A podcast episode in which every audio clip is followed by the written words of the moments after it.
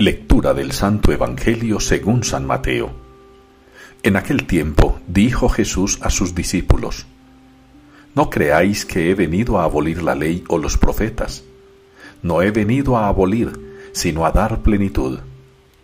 Os aseguro que antes pasarán el cielo y la tierra, que deje de cumplirse hasta la última letra o tilde de la ley. El que se salte uno solo de los preceptos menos importantes, y se lo enseñe así a los hombres, será el menos importante en el reino de los cielos.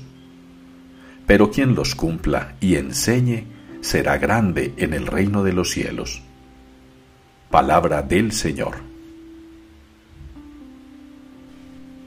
Santo es el Señor nuestro Dios. Es la respuesta que damos en la liturgia de este día al Salmo 98. Santo es el Señor nuestro Dios. Ese es el Dios nuestro, todo santo, todopoderoso, omnipresente, omnipotente. Él es el Dios que nos ama, que nos cuida, que nos protege. Es el Dios que nos ha mandado hacer su voluntad. Nos ha pedido que cumplamos con sus mandatos. Esa es la mejor manera de honrarlo, de reconocer esa santidad, aspirando nosotros también a ser santos.